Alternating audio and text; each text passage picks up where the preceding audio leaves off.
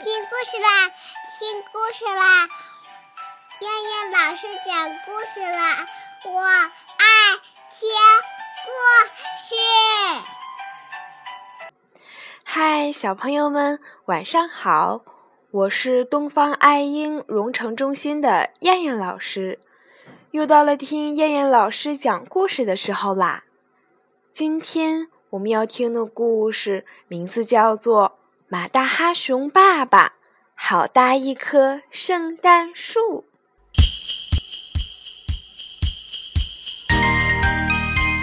圣诞节就要到了，熊爸爸要做一棵最大最大的圣诞树，因为熊孩子想要得到一棵最大最大的圣诞树。熊爸爸把森林里最粗最大。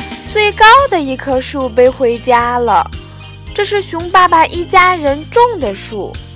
熊爸爸对熊孩子说：“我给你做的圣诞树是最大最大的，没有哪个孩子能和你比。”熊孩子说：“不好不好，一点意思都没有。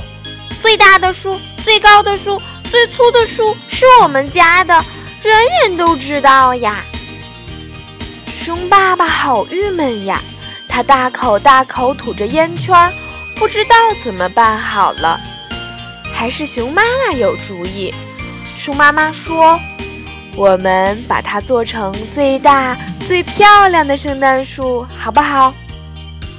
熊孩子说：“好呀，好呀，我要最漂亮的圣诞树。”可是熊爸爸更郁闷了。他对美一窍不通，这可能有点为难熊爸爸了。熊爸爸不耐烦地说：“漂亮，漂亮，怎么才算漂亮嘛？最大、最高、最粗的圣诞树就是最漂亮的圣诞树。”熊妈妈和熊孩子都笑了。熊爸爸一遇到麻烦，就变得特别不耐烦。熊爸爸特别不耐烦的时候，就很容易生气。熊爸爸一生气，就什么事情也不想做了，除了吸着烟斗四处走走。除非有什么可乐的事情把熊爸爸逗笑，不然，哼！熊妈妈对熊孩子说：“这棵圣诞树，我们来设计它。熊爸爸呢？”去别墅睡觉，他睡一觉，我们的圣诞树就做好了。熊爸爸的别墅是山顶上的一棵大树的树洞。熊爸爸不开心的时候，就喜欢到那里去睡觉。睡一觉，所有的烦恼都会忘掉。熊爸爸本想做点什么，可是他什么都不想做。所以他就回别墅睡觉去了。奇怪的是，平时熊爸爸一到别墅就呼呼蒙头大睡，但这一次他到了别墅，怎么也睡不着。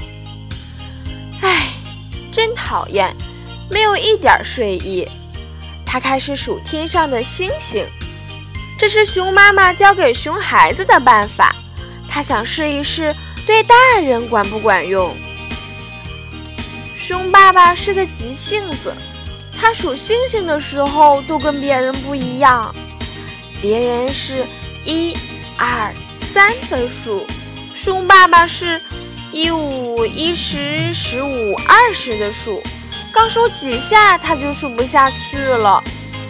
好心的猫头鹰在树上说：“别生气，熊爸爸。”马上天就亮啦，可不是嘛？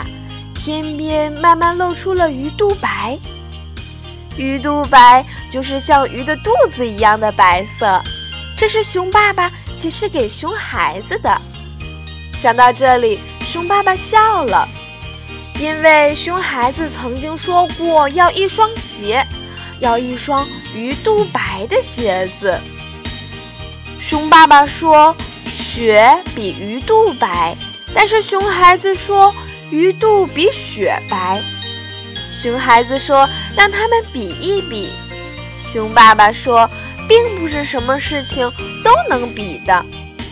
比如说，“雪与鱼肚不可兼得”的成语，动物小镇居民都知道的。